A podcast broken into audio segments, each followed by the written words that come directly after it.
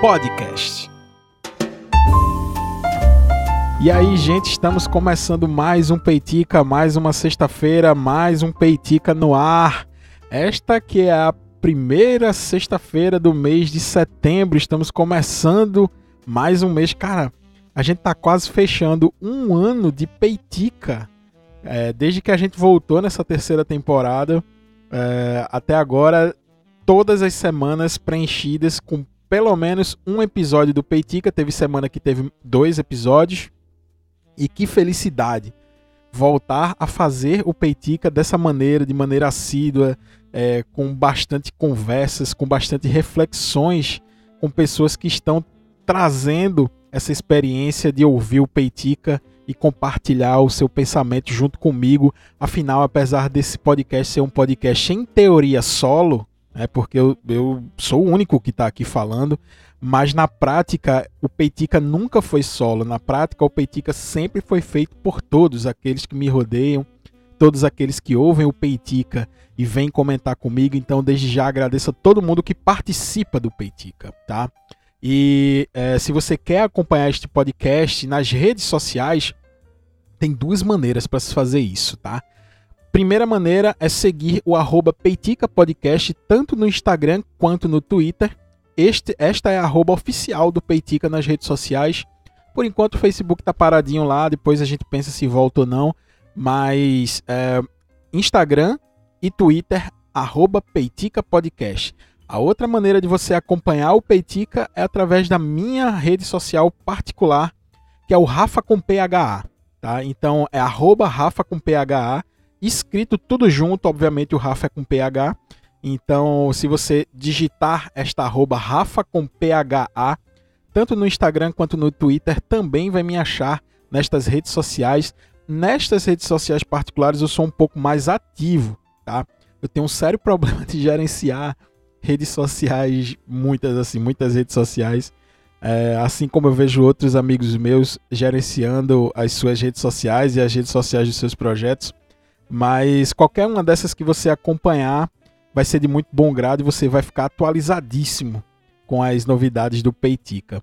É, eu, eu já falo isso há, há dois. Não, um episódio, eu acho. Há dois, um ou dois episódios atrás sobre o grupo do Peitica que eu estou pensando ainda, estou maquinando, estou formatando este projeto. Essa semana o projeto ficou um pouco parado, estou tentando escrever alguma coisa, algumas coisas, alguns objetivos.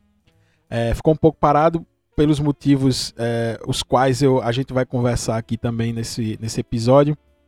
Mas se você curte essa ideia de ter um espaço aberto para se debater os temas do Peitica, não só apenas junto comigo, mas sim com outros ouvintes do Peitica, me manda mensagem. Rafa, achei massa essa ideia, porque eu estou pensando em fazer um grupo, por exemplo, no WhatsApp, onde eu vou poder jogar lá as ideias, poder jogar os episódios do Peitica e poder lançar conteúdo inédito apenas para quem está no grupo, tá? Então, se você curte essa ideia de receber conteúdo inédito, tipo assim, esse esse Peitica que você está ouvindo agora é, foi lançado para todo mundo aqui, tá no Spotify, tá nas, nas, nas, em todas as plataformas de podcast, no iTunes, etc. É, mas quando eu fizer este grupo do Peitica, o meu objetivo é lançar conteúdo apenas para aquele grupo, apenas para aquelas pessoas. E a partir daquilo ali a gente vai poder ter uma conversa mais aberta, né? Sobre determinados temas e tal. Então, se você curte essa ideia de ter um grupo secreto aí do Peitica, um grupo fechado, não fechado porque qualquer um vai poder entrar, mas um grupo um grupo secreto do Peitica, aquele grupo mais próximo, é onde a gente pode conversar comigo e com, outras, com outros ouvintes sobre os assuntos do Peitica, sobre os assuntos da semana. Lá a gente vai poder conversar em tempo real sobre o que está acontecendo no Brasil, sobre o que está acontecendo no mundo. Então vai ser um prazer ter esse grupo. Então, se você curte essa ideia, me manda um alô, seja nas minhas redes sociais, seja no meu WhatsApp, quem tem, né? Mas se você não tem aí é, esse contato direto comigo, me marca nas redes sociais ou me manda DM no Instagram, no Twitter, nas minhas, na, na, na, nas minhas arrobas pessoais, tá? No Rafa com PHA. Então, se você curte essa ideia, vamos, vamos, vamos animar, vamos animar. Obviamente, free tá de graça esse conteúdo extra e exclusivo, vai ser de graça para todo mundo.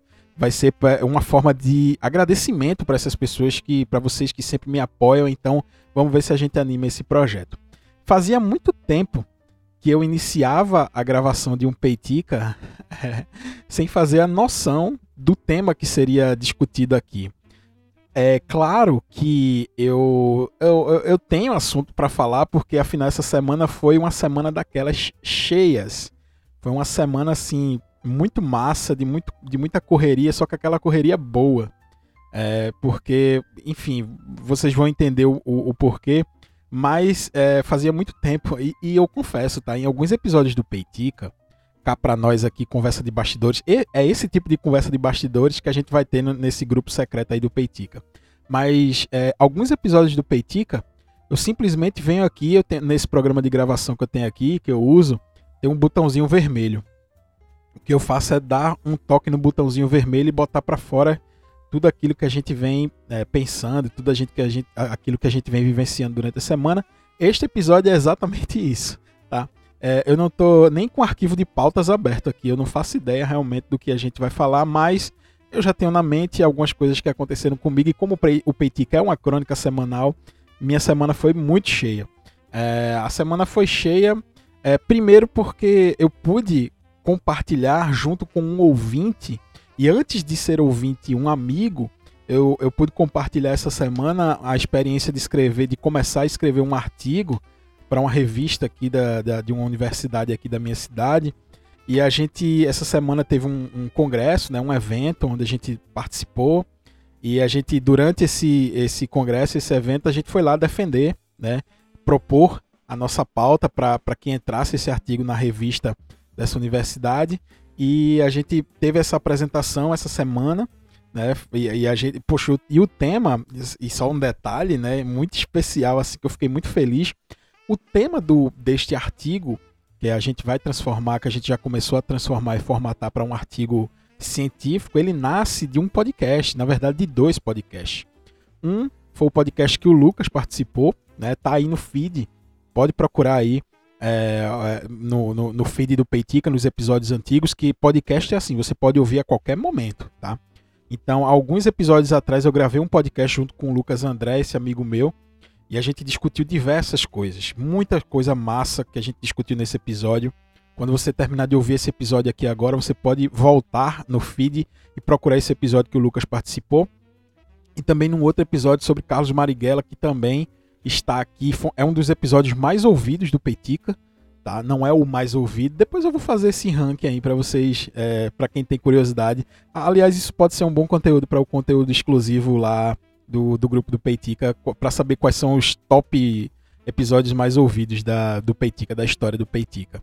É, e, e aí, junto, esses dois episódios, eles, eles culminaram na escrita deste documento científico, né, que a, através, eu, eu tenho uma formação em História, Lucas ele é mestrando em Geografia, então a gente uniu essas forças aí através do Capitão Planeta para escrever esse, esse, esse documento, para escrever esse trabalho, e a gente aborda um tema que quando a gente apresentou, o, um dos professores que estavam lá, é, lá na, na, no evento, né, na avaliação de, da, da apresentação desses projetos, ele elogiou, ele elogiou bastante. Inclusive, eu faço questão de deixar registrado aqui o professor Arthur Peregrino, que é, foi meu professor durante a minha graduação e ele ainda se mantém na instituição a qual a gente foi apresentar esse trabalho, a qual, a qual eu me formei há quase 10 anos atrás.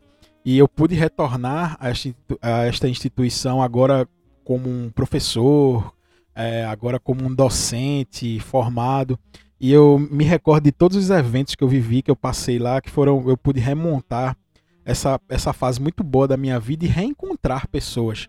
Reencontrei diversos professores lá é, durante o evento que se estendeu pela semana e, e foi muito bom poder reviver tudo isso. E aí o Arthur Peregrino ele fala, ele falou sobre o nosso tema, inclusive já meteu um convite pra gente, né, dizendo, ó, oh, isso dá um trabalho de pós-graduação muito boa. A gente abordou o seguinte, a gente fez um recorte, né, de, é, de 2018 para cá, né, de como é, a narrativa da extrema direita estava tentando ressignificar fatos e, e figuras, né, pessoas do passado. Por exemplo, aí a gente pegou o exemplo mais forte que a gente vai utilizar no nosso documento, é o Carlos Marighella, né? É, tentar de utilizar esse anacronismo para tentar qualificá-lo como um, um, um, um, mero assassino, um criminoso, é, apagando todo o contexto ao qual ele estava inserido, né, de, um, de uma luta contra um, um regime ditatorial implantado na década de 60 que durou mais de 20 anos e que era violento, era é, não tinha apreço nenhum pelos direitos humanos e aí o, o, a, a, luta armada no Brasil reage de uma maneira violenta também. Então a gente pega essas figuras históricas, né, e faz esse paralelo com o atual, com esse recorte de 2018 para cá. Essas narrativas, essa palavra que está tão em voga hoje, hoje em dia, essas narrativas que tentam reclassificar figuras do passado utilizando desse anacronismo. O, o que é o anacronismo? É tipo tentar posicionar figuras e fatos que acontecem em determinado período, trazendo esses fatos e essas figuras para um outro período. Por exemplo, se a gente tivesse a figura de um guerrilheiro hoje, numa, numa, num Brasil republicano e democrático, apesar do, do, presidente tentar fazer essas rupturas aí, né, apoiar esse tipo de ruptura, se a gente tivesse um guerrilheiro hoje, né, obviamente a gente iria considerá-lo um, crime, um criminoso, né? Porque afinal o presidente foi eleito democraticamente, né? Apesar dele negar um monte de processos aí democráticos, mas ele está ali eleito pelo povo, pela vontade do povo. Então, é, essa figura, esse anacronismo, é trazer justamente essas figuras do passado que atuaram num outro momento histórico para um momento que não tem nada a ver tá? Então é esse trabalho da gente. Fiquei muito feliz de poder apresentar junto com o Lucas e poxa, velho, foi muito massa. E a gente agora vai ter um tempinho para a gente terminar de, de, de escrever, né? Para finalmente publicar na revista, a revista Atos, né? Que é de uma da Universidade Vitória de Santo Antão, aqui na cidade desse interiorzão de Pernambuco, a qual eu vivo, a qual eu nasci, a qual eu moro, né? E foi muito bom. Então por isso que essa semana foi bastante corrida. Um outro fato que aconteceu essa semana foi destaque. Eu não sei se, é, assim, nacionalmente, é claro que não repercutiu tanto, mas é, aqui no estado é, houve uma, uma importante repercussão de um fato, né? De um quase fato, na verdade, que é, um dos vereadores aqui da, da minha cidade, de Vitória de Santo Antão, ele propôs o título de cidadão vitoriense a, a Bolsonaro, ao presidente Bolsonaro. E aí se cria uma celeuma imensa durante essa semana aqui, uma expectativa gigantesca para essa votação. É uma mobilização que foi muito importante, uma mobilização da sociedade, muito importante para que esta aberração não acontecesse. Afinal, como um dos, um dos vereadores lá, meu amigo André Carvalho, cita, Bolsonaro não sabe nem onde é que fica a vitória de Santo Antão, quanto mais receber um título. Então, essa honra de ser vitoriense, assim como eu sou, assim como muitos que ouvem esse podcast são. Então, seria uma afronta para a gente que nasceu nessa terra de, de pessoas guerreiras, de pessoas que trocaram tapa com holandeses aqui no Monte das Tabocas, foi tapa sincera na tabocada, como a gente chama, é, conceder um título desse para uma pessoa medíocre como o presidente Bolsonaro. Tá? Então, houve uma mobilização muito massa tá?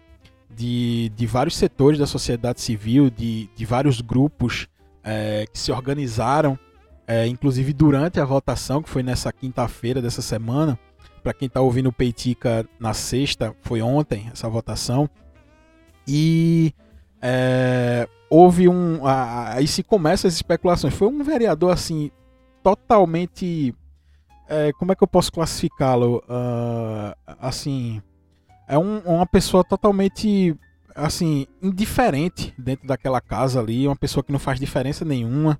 aqui em Vitória de Santo Antônio a gente tem uma característica muito forte do, de uma herança coronelista, né?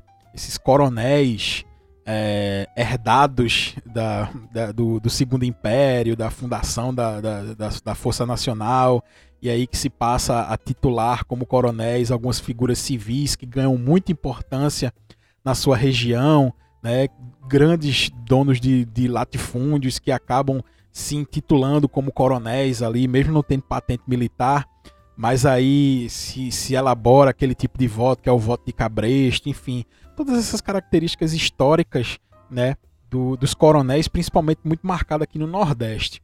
Então aqui a minha cidade ela é muito coronelista ainda. Famílias mandam na política vitoriense. E, e, eu, e a herança disso são pessoas que se agarram nessa base coronelista para se eleger. Porque, por exemplo, a minha cidade é uma cidade pequena. O cara que conseguir comprar, entre aspas, né? É, 1.200, 1.500 votos através de favores, através de, de, de, de pequenos gestos aí com essas famílias, de sei lá, um cabide de emprego, essa pessoa se elege, porque a quantidade de votos para se eleger aqui é relativamente pequena por conta do contingente eleitoral.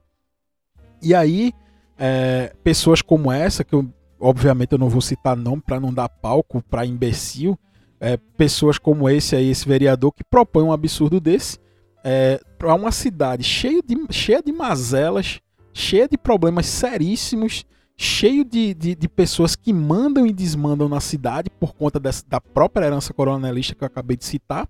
Esse cidadão vem com essa proposta absurda de dar um título de cidadão vitoriense para este outro ser medíocre e imbecil que é o presidente. Então, assim, é, a proposta, logo no início, a gente ficou meio assim, rapaz, será? Porque é, diversos, as pessoas foram nas redes sociais cobrar os vereadores. Isso repercutiu no Jornal do Comércio, que é um jornal importantíssimo aqui de Pernambuco, é, jornal do comércio lá de Recife. E aí isso foi ganhando proporções gigantescas, né?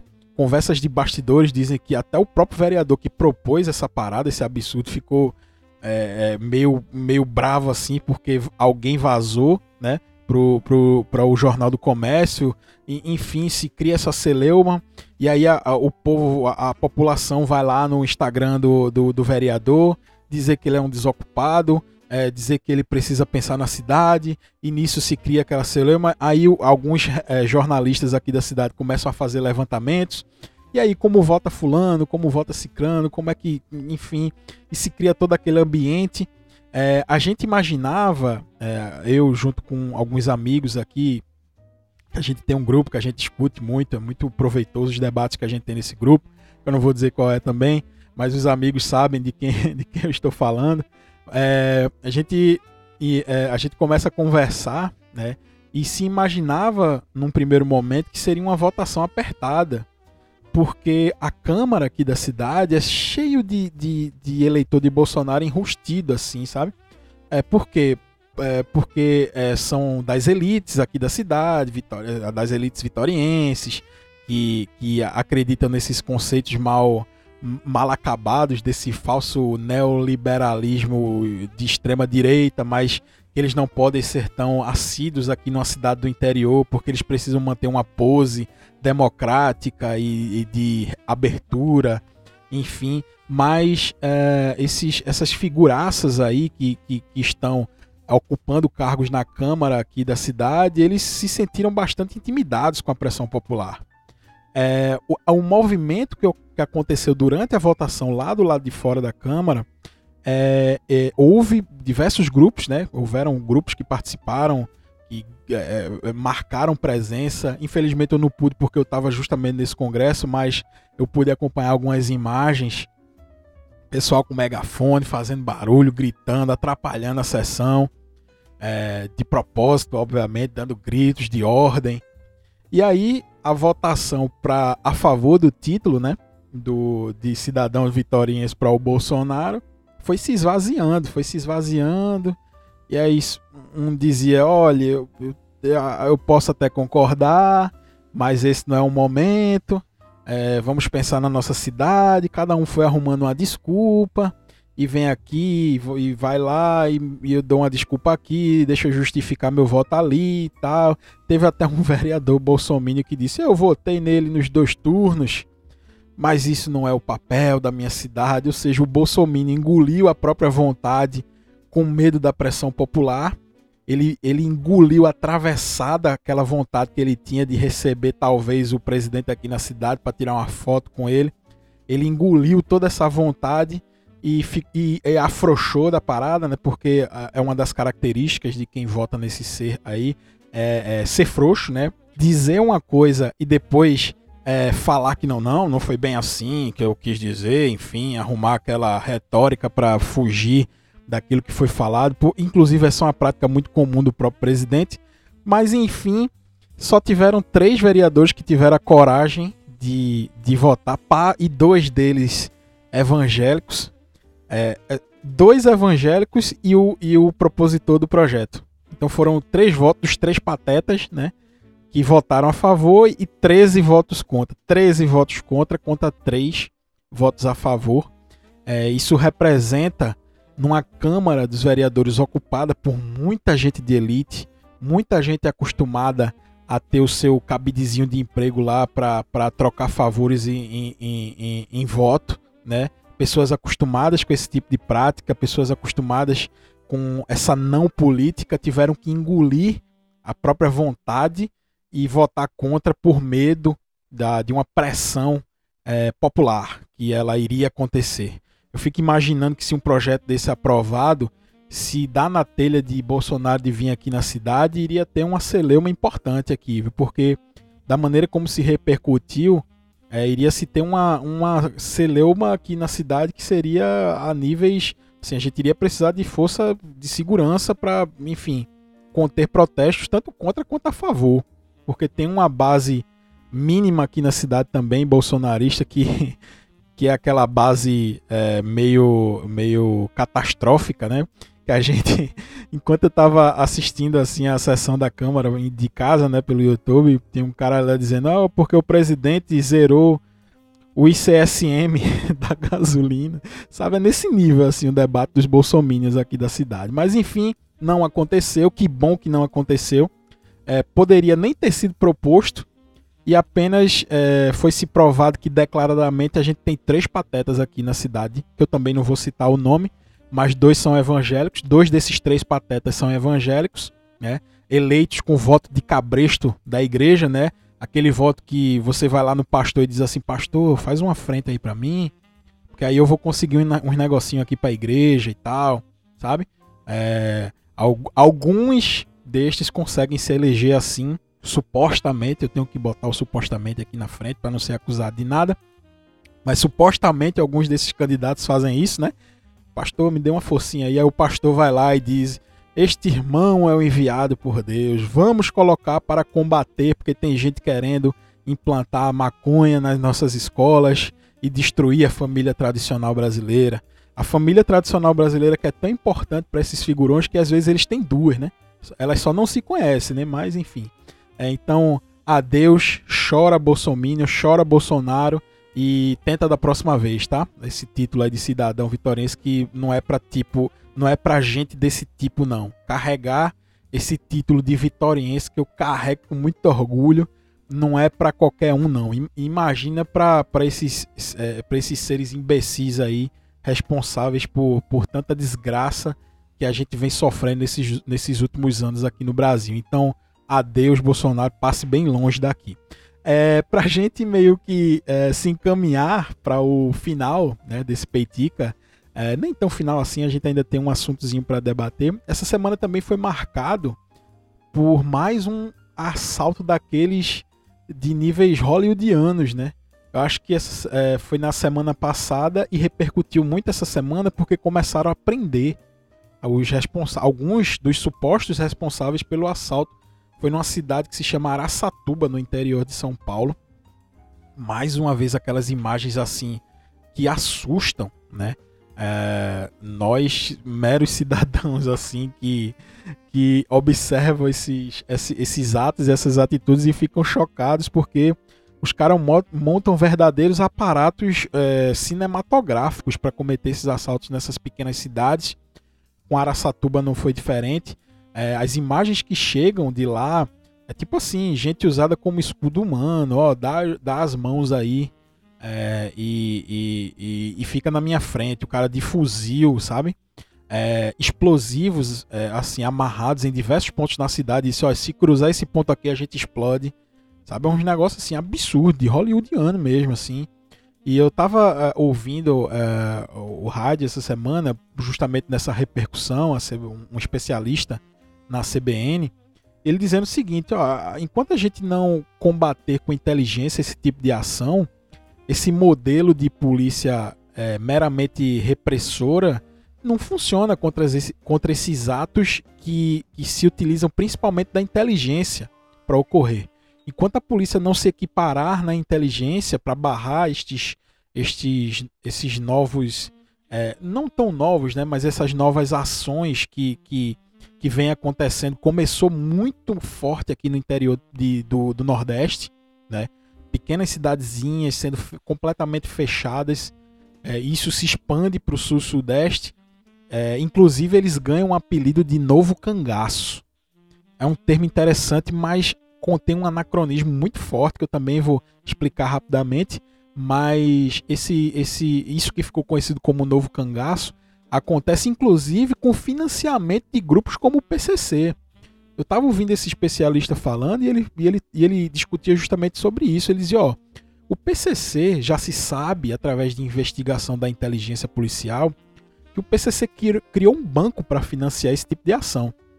Você vai lá, digamos que você é um cara um fora da lei, né? um bandido aí que comete esse tipo de, de, de, de, ação. Então esse bandido vai lá e procura esse banco, entre aspas, né, do PCC. E ele leva um plano de negócio. Chega assim, ó, com um plano escrito, né, formatado, digitado, tudo bonitinho, dizendo, ó, nós vamos precisar de tantos homens, de tantas armas, a gente pretende é, atuar nesse determinado período de tempo, porque segundo nossas fontes, assim, assim, assim, vai ter mais dinheiro lá e tal. E nisso se apresenta um plano de negócio. E diz assim, ó, quanto é que vocês podem investir nesse negócio, nessa ação?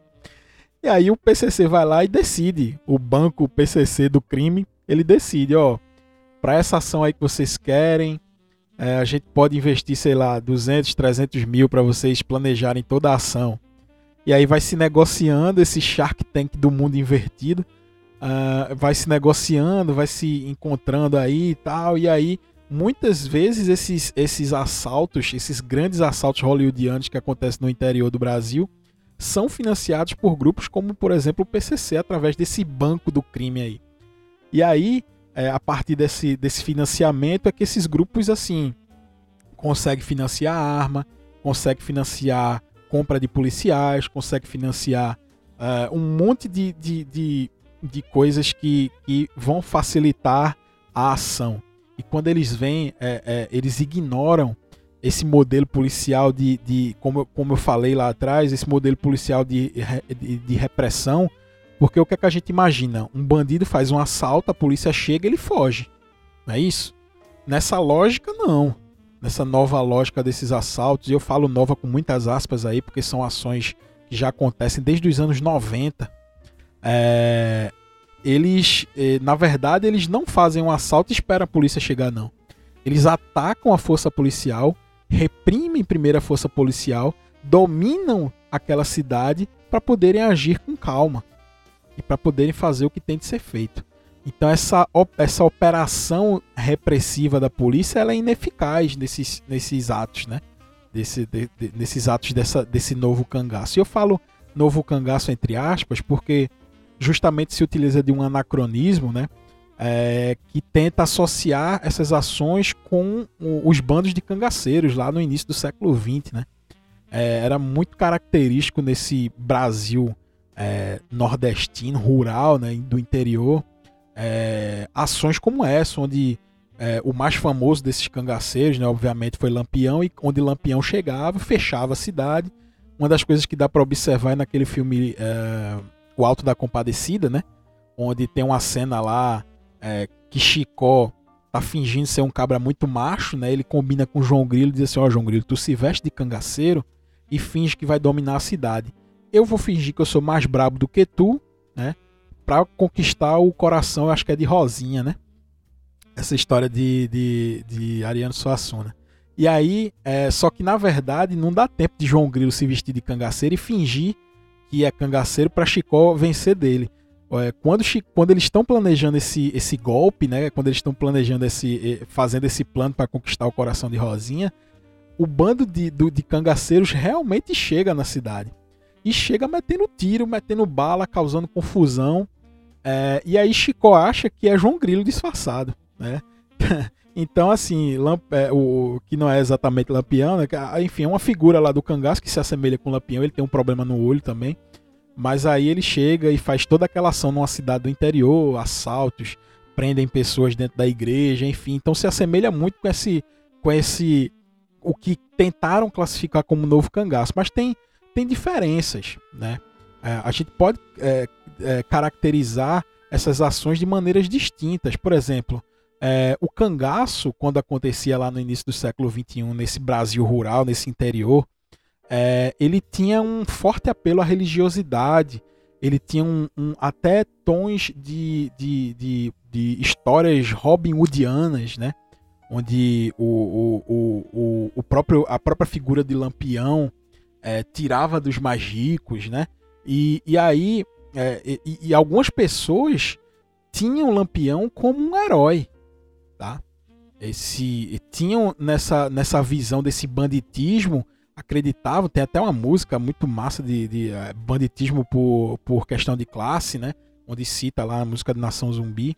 E eles acreditavam que pelo fato de Lampião trazer essa pecha religiosa muito forte, principalmente com o padre Cícero, é, as pessoas do, do, desse interior nordestino eles se identificavam muito com, esse, com, com os atos de Lampião. Principalmente porque eram pessoas que estavam na, nas mãos desses coronéis, né? Nesse, é, e eles, quando viam a figura do Lampião se muitas vezes se antagonizar a estes coronéis, eles se identificavam. Mas nem sempre, né? Às vezes Lampião estava junto do coronel, dependendo da região, né? Então, por isso que é considerado banditismo também, essa pistolagem, né? Então, nada tem a ver com esse com esse esse entre aspas novo cangaço que acontece hoje. Não não existe nenhum tipo de identificação da população com essas pessoas. Não existe nenhuma ligação religiosa. É, a, a única maneira de de, uh, uh, que se pode fazer essa comparação é, é, é no, são nos atos, só que é, lá existia algo muito mais no, no cangaço tradicional, lá no, no, início do século XX, é, existia muito mais essa identificação regionalista, coisa que óbvio que não acontece hoje em dia. É claro que não acontece hoje em dia. Então até esse termo novo cangaço ele é meio não desce muito bem, né? Tem uma pesquisadora que se chama Jânia Perla Diógenes Aquino, que ela, ela é, participou de um artigo é, é, publicado por, o, por um site que se chama ponte.org, e ela diz o seguinte aqui para a gente finalizar esse, esse episódio do Peitico. O cangaço, qualquer que tenha sido seu tipo, né, seja por vingança, vingança, refúgio, meio de vida, esteve atrelado a uma temporalidade e a um espaço a caatinga sertaneja. Os cangaceiros, salvo alguma exceção, eram provenientes da camada pobre da população e, em grande parte, vivenciavam o ser cangaceiro por questões relacionadas a desfeitas, a satisfação da honra, este, este componente da macheza, traço marcante das sociedades sertanejas da época. Então, embora fossem grupos autônomos e possuidores de liderança, não se deve esquecer que, a depender do interesse do grupo, eram feitas articulações dentre elas alianças com latifundiários a quem por tempo determinado poderiam ficar submetidos. Também haviam ações autônomas na prática de assaltos, extorsões, sequestros, exigência de pagamento de resgate, proteção, essas coisas. Pode-se dizer que o que se constituía traço presente em todo e qualquer tipo de grupo de cangaceiro era o estar fora da lei. E por isso mesmo é que, é que na verdade, esses crimes desses assaltos que acontecem recentemente na atualidade é, é a prática de um anacronismo, porque tem toda uma lógica histórica presente nesse no cangaço do início do século XX uma diferença assim abissal com isso que acontece hoje em dia. Então, para que a gente não pratique esse tipo de anacronismo, fica aí esse peitique. Inclusive, é, tem um peitica, eu acredito que é na primeira temporada, não, na segunda temporada do peitica que eu falo sobre a bala que, que matou Lampião. Então, se você está ouvindo esse episódio e quer saber um pouco mais sobre essa história da bala que matou Lampião, volta aí, né? O feed do Petica volta lá atrás, que é na segunda temporada, e ouve esse episódio que eu, que eu confesso que é um dos meus episódios favoritos. Então, é, que bom. Então, veja, rendeu o assunto. Eu comecei o episódio é, meio que sem saber o que é que a gente ia falar aqui. Vejam aí, rendeu o assunto pra caramba. E que ma... É, eu adoro gravar esse tipo de peitica. É, se você gostou desse episódio e ficou até aqui comigo, é, e se puder, obviamente, compartilhe esse episódio com alguém que você acha que vai gostar dos temas abordados aqui. É, se você também quiser compartilhar nas, nas suas redes sociais, me marca, arroba Peitica Podcast, arroba Rafa com PHA. Me marca nas redes sociais que eu vou sentir muito prazer e te agradecer pessoalmente por isso, porque é muito bom é, poder retribuir essa forma de carinho que vocês têm. Então, pessoal, esse foi o Peitica dessa semana, desta sexta-feira. E na próxima semana, se der tudo certo e claro, e espero que dê, é, vamos ter um novo Peitica na nossa próxima semana. E para você que ficou comigo até agora, um grande abraço e até o próximo Peitica na semana que vem. Valeu!